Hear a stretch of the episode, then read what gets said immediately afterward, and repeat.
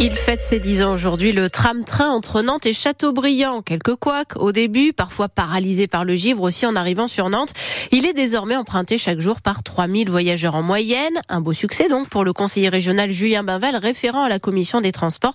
Et ça ne va pas s'arrêter là. On voit qu'on a une vraie évolution comme sur l'ensemble du réseau euh, TER Pays de la Loire. On est à plus de 45% de fréquentation entre 2021 et aujourd'hui, début 2024 là.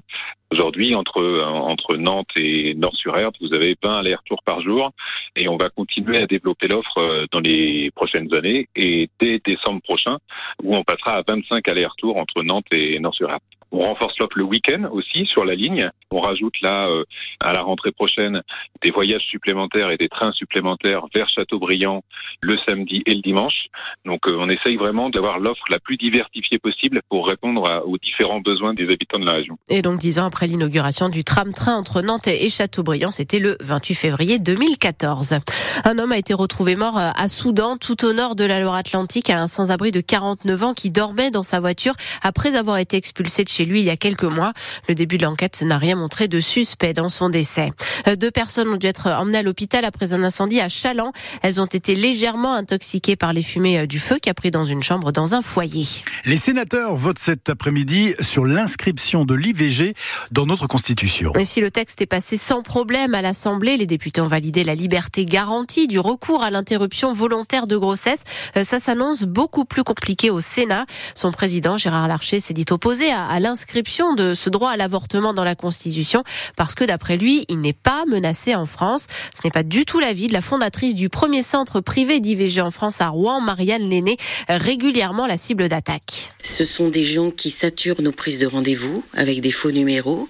Ce sont euh, bah, l'inscription qu'il y a eu pour empêcher la venue de Madame Borne dans notre lieu. L'inscription, c'était euh, Borne, ta mère aurait dû t'avorter. Quelque chose d'infamant à dire à une femme, quelle que soit son idée politique. Euh, donc on se permet de continuer à attaquer la femme dans toute sa euh, grandeur. Quelle horreur. Et là, nous venons d'être hackés sur notre site ivg-rouen.fr où les patientes, dès qu'elles euh, vont sur le site, ça arrive sur une page de pornographie. Donc j'ai porté plainte et je ne sais pas encore euh, comment l'enlever. Enfin voilà. Donc ça reste très difficile d'exercer dans des conditions aussi hostiles et des faits tellement graves dans la société. Il y a aussi l'infographie polémique hein, de la chaîne CNews dimanche dernier qui a placé l'avortement comme première cause de mortalité dans le monde devant le cancer. Voilà donc le contexte avant ce vote des sénateurs cet après-midi sur l'inscription de l'IVG dans notre Constitution. Euh, S'il le valide, le texte devra ensuite être adopté au 3 5e par le Parlement réuni en congrès. Au niveau européen, là, le Parlement vote aujourd'hui sur l'obligation d'un contrôle tous les 15 ans pour conserver son permis de conduire, tous les 5 ans même après 70 ans. Euh, la Cour de cassation examine le cas de François Fillon. Ce matin, le Sartois, ancien Premier ministre, condamné à 4 ans de prison, dont un enferme et 375 000 euros d'amende dans l'affaire des, des emplois fictifs de sa femme, Pénélope. Lui dénonce notamment une procédure trop rapide avec des pressions, dit-il, exercées sur le parquet national financier. Et si les volleyeuses nantaises décrochaient la première Coupe d'Europe de leur histoire Ça va se passer ce soir. les Neptunes jouent la finale retour à la maison face aux Italiennes de Novara et elles ont besoin d'un exploit après s'être inclinées là-bas 3-0 au match aller, c'est-à-dire qu'elles doivent gagner sur le même score ou au moins 3 à 1 pour jouer le set décisif et peut-être l'emporter.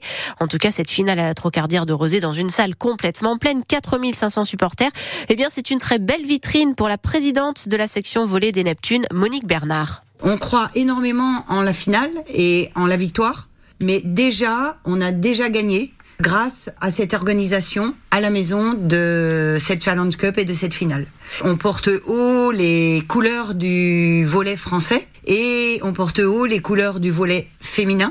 On sait déjà que notre salle est pleine, donc euh, le public a déjà répondu présent et c'est une grande victoire pour nous puisque je pense qu'on est à 60% de remplissage en plus à l'étape d'aujourd'hui par rapport à la saison dernière.